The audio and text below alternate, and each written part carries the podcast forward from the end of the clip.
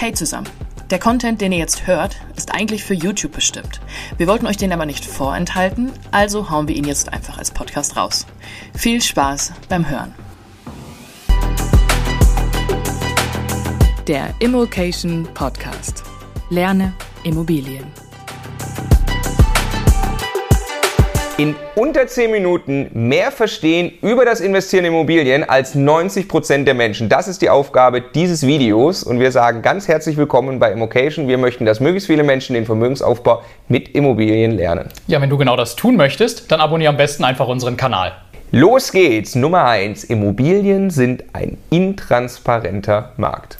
Ja, zum Beispiel im Vergleich mit Aktien. Bei Aktien gibt es eine Börse und es steht einfach fest, für welchen Preis kannst du heute diese Aktie kaufen oder verkaufen. Und das ist im Prinzip für alle gleich. Alles, was der Markt erwartet, ist eingepreist.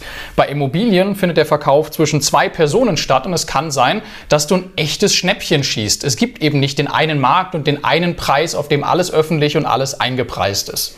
Ja, und vielleicht geht es dir auch wie uns. Zum Start mit Immobilien hatten wir das alles noch beides in einem Topf. Wir dachten auch, wir werden gute Immobilieninvestoren, indem wir hinterm Rechner sitzen. Mhm. Das ist aber ein Irrtum. Immobilien, und das ist das Schöne, weil es ein intransparenter Markt ist, kann man eben gute Deals machen. Dazu muss man aber weg hinterm Rechner, man muss mit Menschen, Menschen zu tun haben.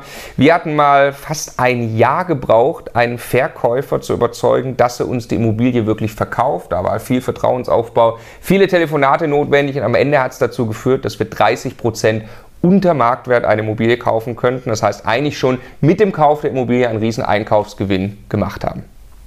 Nummer zwei, beim Kauf einer Immobilie ist der Faktor entscheidend für den Cashflow, der später rauskommt. Ja, wenn du eine Finanzanlage tätigst, dann geht es am Ende ja darum, irgendwie Erträge zu erwirtschaften. Und bei einem Unternehmen ist das typischerweise das, was am Jahresende übrig bleibt. Auf eine Aktie übertragen ist das dann die Dividende, die ausgeschüttet wird eben an die Aktionäre. Und bei einer Immobilie, relativ klar, gibt es Mieteinnahmen, die dir dann zur Verfügung stehen. Und das Verhältnis aus Mieteinnahmen, und zwar der jährlichen Netto-Kaltmiete im Verhältnis zu dem Kaufpreis der Immobilie, das nennt man die Brutto-Mietrendite. Ja, und jetzt ist natürlich die Frage, was ist eine gute Brutto-Mietrendite? Und zwar sprechen wir hier über Buy and Hold. Das heißt, es geht darum, eine Immobilie zu kaufen und die Erträge sollen dann eben langfristig die Immobilie abbezahlen. Wenn das das Ziel ist, dann kann man das äh, mal grob hochrechnen und wir sagen, so Daumenwert so ab 5% kann es anfangen, dass es Cashflow 0 auf 0 aufgeht.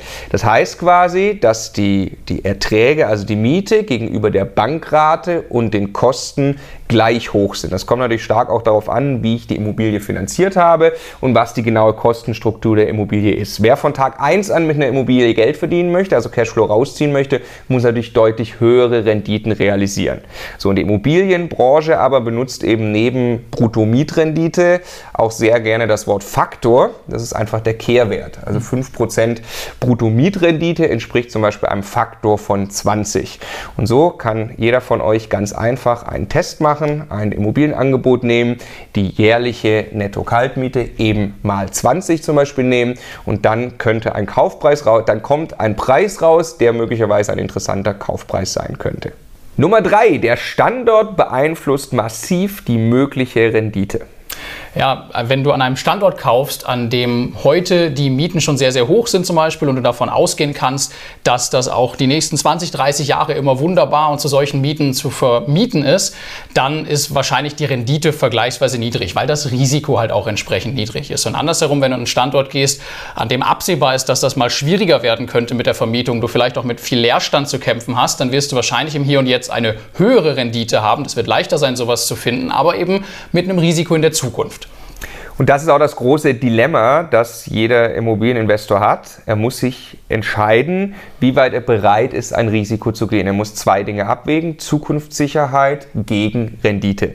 Das Schöne ist, das Ganze lässt sich analysieren. Es gibt sowohl sehr viele Daten zum Thema Zukunftssicherheit online zu finden, als auch gibt es natürlich sehr viele Daten zu finden zum Thema Rendite, was ist an welchen Standorten möglich.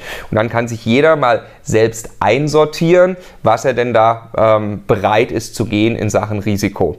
Und bezogen auf das, was wir gerade vorhin sagten, auf eine Rendite von 5 oder 6 Prozent, die wird dann natürlich ganz erheblich ins Verhältnis vom Standort gesetzt. Ein Beispiel, 5 Prozent Mietrendite in Gelsenkirchen ist ein sehr, sehr schlechter Deal. 5 Prozent Mietrendite in München wäre ein sehr, sehr guter Deal.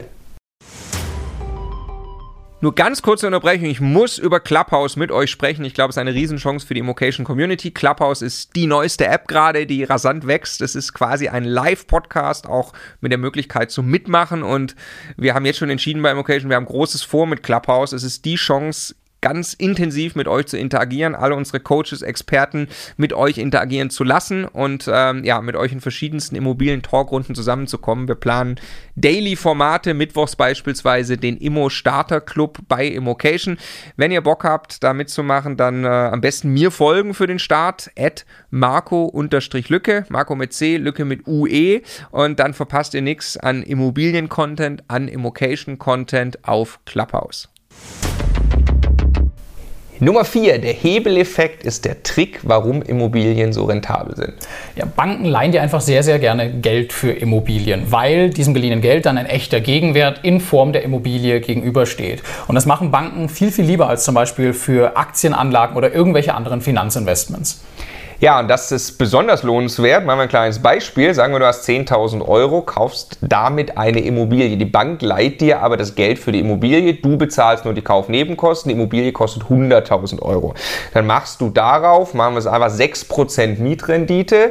Das wären 6.000 Euro, die du im Jahr einnimmst. Allerdings gehen davon ja dann noch ab eben Schuldzinsen, die du bezahlen musst und Kosten. Sagen wir, es bleiben grob 2.000 Euro übrig, die dann in die Tilgung, also die Rückzahlung Rückzahlung deiner Schuld fließen. Dann hast du mit 10.000 Euro eingesetzt, 2000 Euro Vermögensaufbau im ersten Jahr betrieben. Das ist eine Eigenkapitalrendite von 20 Prozent. Und das ist der Trick, weil die Eigenkapitalrendite gibt es auch nicht bei Aktien. Nummer 5. Beim Kauf einer vermieteten Immobilie übernimmst du das Mietverhältnis.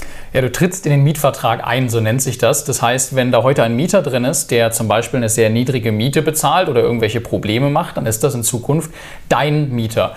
Das kann jetzt blöd sein. Ja? Also wenn einfach die Miete extrem niedrig ist, du auch im rechtlichen Rahmen die jetzt nicht besonders weit erhöhen kannst, gibt es ja klare Spielregeln. Das kann aber auch eine Chance sein, wenn eben alle anderen sagen, oh, die ist nicht rentabel, diese Immobilie, und du weißt aber, wie du die Miete eben doch nach oben entwickeln kannst. Und dann eben günstiger einkaufen kannst. Und zweite Konsequenz, muss dir auch im Klaren sein, du übernimmst den Mieter, heißt auch, du übernimmst den Mieter. Wer also auch immer da drin wohnt, wer möglicherweise äh, eine schlechte Zahlungsmoral hat, all das übernimmst du auch. Und auch das kann wieder einen niedrigeren Kaufpreis rechtfertigen. Bedeutet aber für dich, du musst dich auf jeden Fall professionalisieren in dem Thema Mieterprüfung, musst ganz genau hinschauen. Es gibt übrigens in ganz Deutschland, schätzt Haus und Grund, 15.000 Mietnomadenfälle. Das ist gar nicht so viel, wenn man es mal auf alle Wohnungen bezieht, aber eine solide Mieterprüfung ist auf alle Fälle Pflicht. Ein Immobilieninvestor kann den Wert einer Immobilie selbst beeinflussen, indem er sie entwickelt.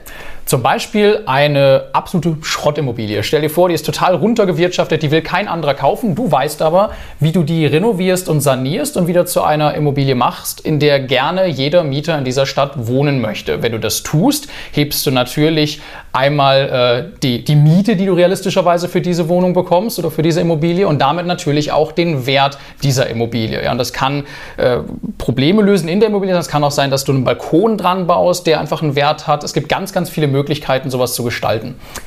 Ja, du könntest zum Beispiel dann eben im Zuge dessen auch gleich weiteren Wohnraum schaffen. Logisch, dass das die Erträge und den Wert der Immobilie auch erhöht. Also ein Dachgeschoss zum Beispiel ausbauen, noch etwas größer als der Balkon. Oder du löst beispielsweise Problemsituationen mit Mietern, die nicht gezahlt haben oder generell Problemmieter entgegennimmst, die Immobilie kaufst und die Probleme dann löst. Oder du gehst zum Beispiel in Richtung Sondervermietungsmodelle, vermietest an eine WG, du vermietest Kurzzeit oder möbliert. Es gibt unglaublich viele Entwicklungsmöglichkeiten und das ist ist eben das Schöne an der Immobilie für Immobilieninvestoren. Sie können wirklich den Wert selbst heben und beeinflussen. Wir haben jetzt keine Ahnung, ob das wirklich unter 10 Minuten war. Es war auf jeden Fall sehr kompakt. Wenn du tiefer einsteigen möchtest, wir haben eine Playlist zusammengestellt für den Einstieg in Immobilien. Die Videos findest du hier.